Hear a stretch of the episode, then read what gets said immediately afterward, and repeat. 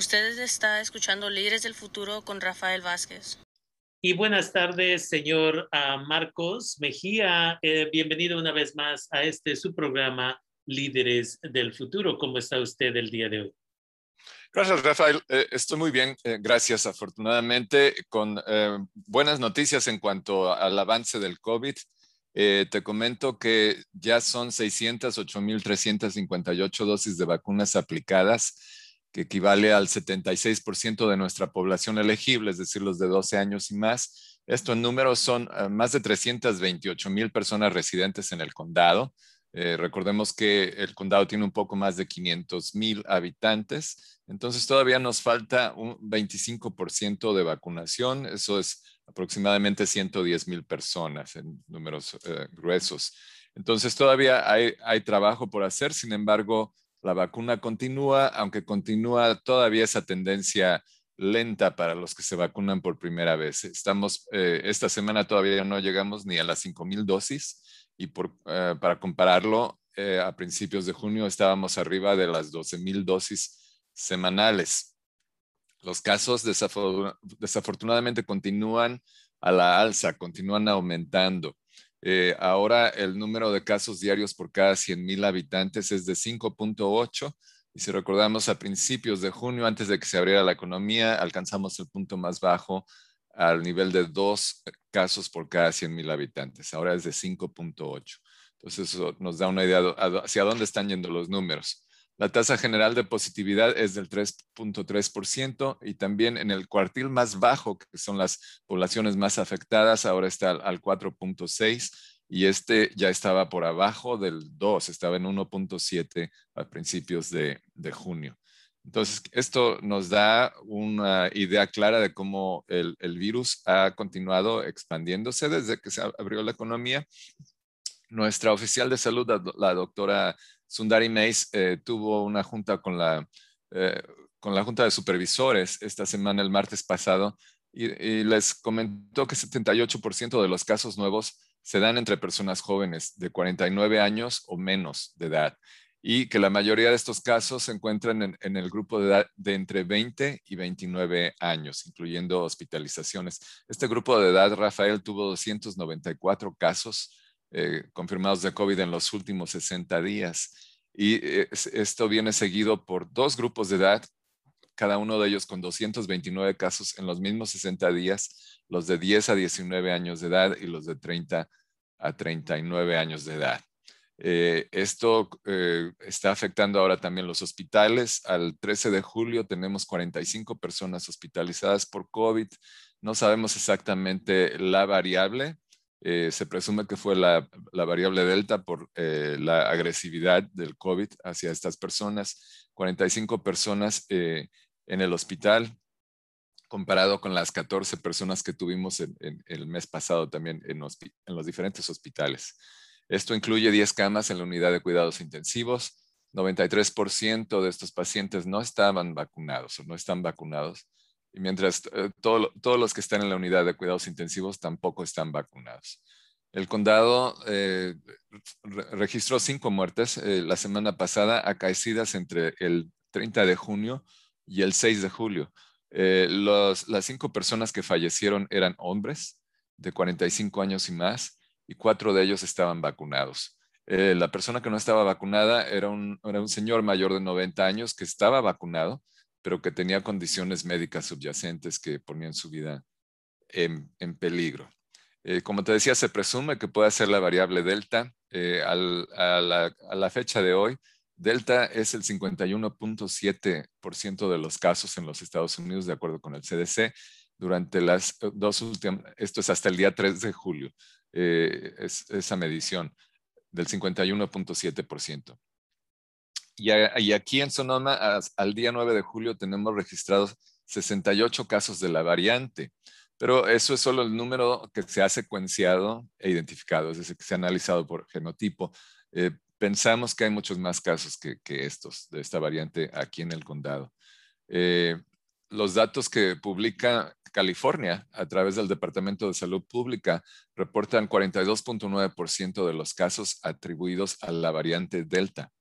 La variante Delta eh, puede ser 60% más contagiosa que la variante Alfa, que era la anterior, la que vino del Reino Unido, que se decía estaba 25% más contagiosa que el, coronavirus original. Entonces ahora tenemos una demostración más de COVID, que sus variantes vienen eh, cada vez más fuertes, cada vez más agresivas. Eh, respecto a esto, hay un estudio reciente también publicado en el CDC de la, de la vacuna Pfizer que anuncia que la protección de Pfizer contra eh, la variante Delta es del 88% para las personas completamente vacunadas pero solo de un 33% si hay una sola, primera dosis. Eh, solamente con las dos dosis se, logra el 88% de protección, que es menos de lo que, eh, hemos venido observando antes de que Delta empezara, casi, casi al 100%, pero esta es la, la, tendencia que tenemos.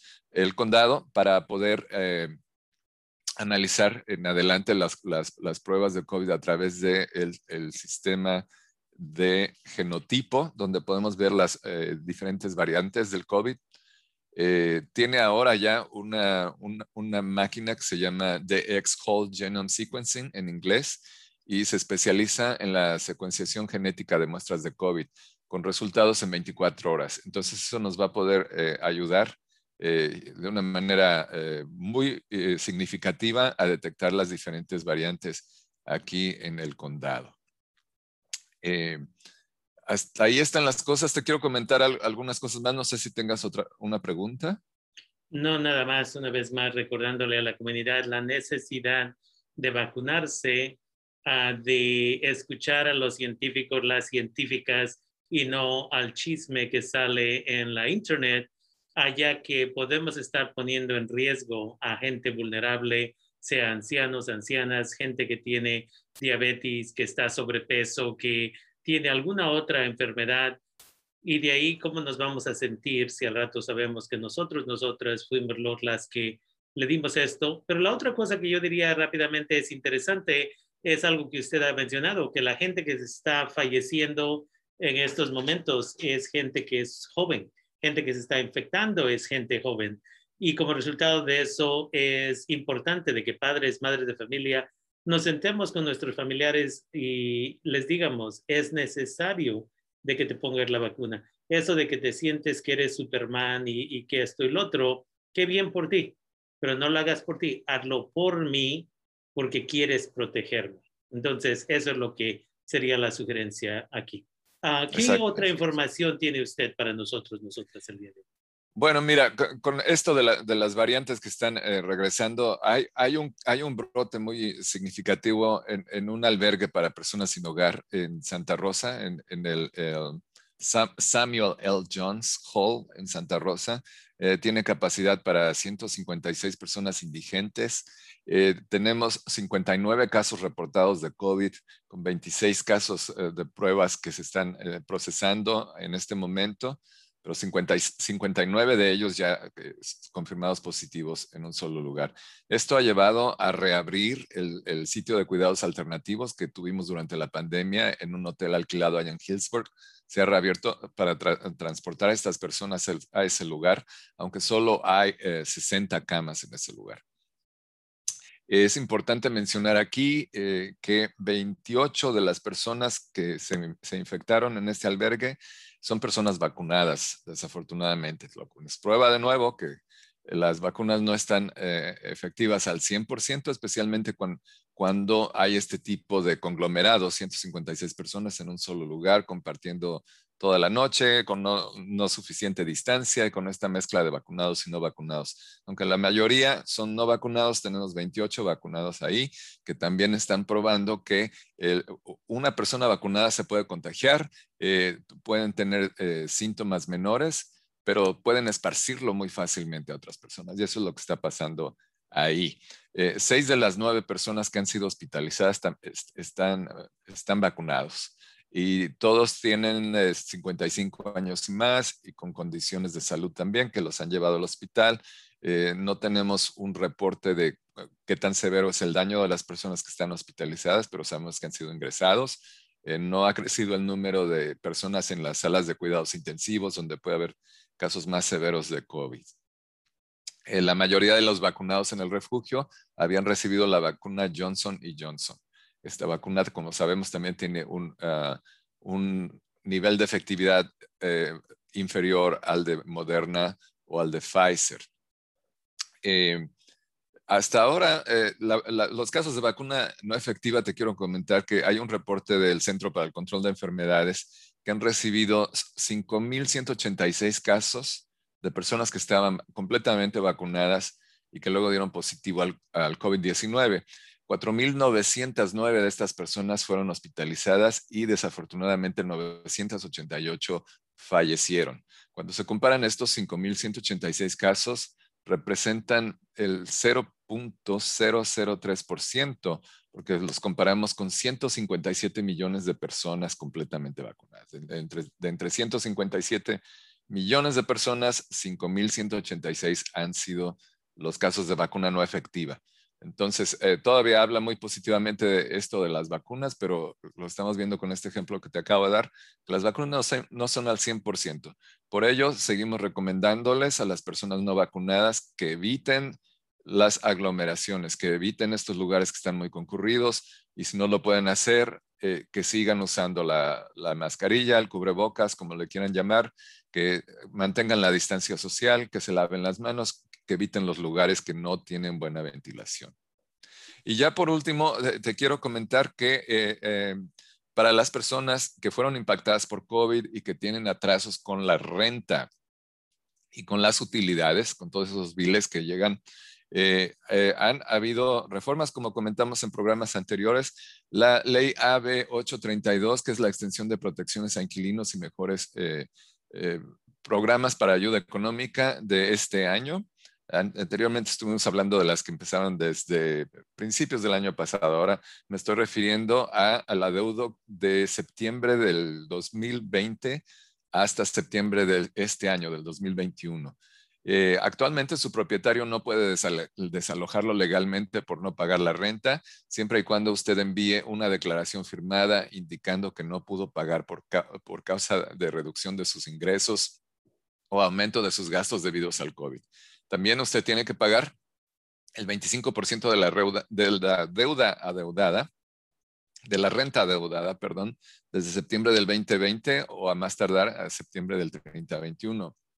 O si su propietario acepta pagos a través de un programa de ayuda económica, si el, propietario acepta el, el, convenio con el Estado, el Estado podría pagarle a usted el 100% de la renta adeudada si su propietario no acuerda aceptar el pago a través del programa de reembolso, entonces el Estado podría pagar, pagarle a usted 100% de la renta también. Entonces es importante que las personas tengan esta información. Eh, si su propietario le da un aviso ah, diciendo que usted no ha pagado la renta, también es obligación del propietario de la casa que debe darle una copia en blanco de la declaración de dificultades económicas relacionadas con el COVID. Esto es mes con mes cada vez que se pague la renta para que usted la complete y la entregue. Entonces, hay muchas oportunidades ahora para las personas que, que están, eh, que han sido afectadas por COVID de esta manera. Eh, su propietario puede exigir que usted entregue una nueva declaración cada vez que usted no pague un pago de la renta que debe pagarse entre el primero de septiembre de nuevo del 2020 y el 30 de septiembre del 2021.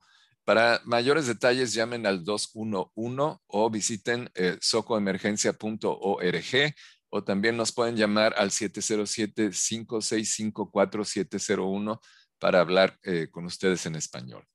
Ese es mi reporte, Rafael. Definitivamente. Entonces queremos recordarle a la comunidad de que todavía hay apoyo. Había más o menos 32 millones de dólares y de ahí sí hubo gente que participó es importante aquellas personas que quieran, ah, que necesiten este apoyo, su estatus migratorio no es algo que les debe de preocupar en aplicar para este apoyo de estos fondos.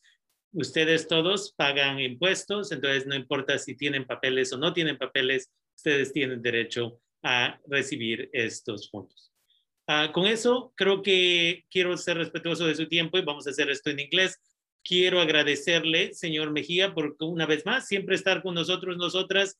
A veces tenemos cosas ah, no tan positivas de reportar y a veces tenemos que cosas están mejorando un poquito. Entonces, Gracias por la información del día de hoy y espero tener esta conversación con usted una vez más la semana que viene aquí en este Líderes del Futuro. Con mucho gusto, Rafael. Gracias por tu invitación.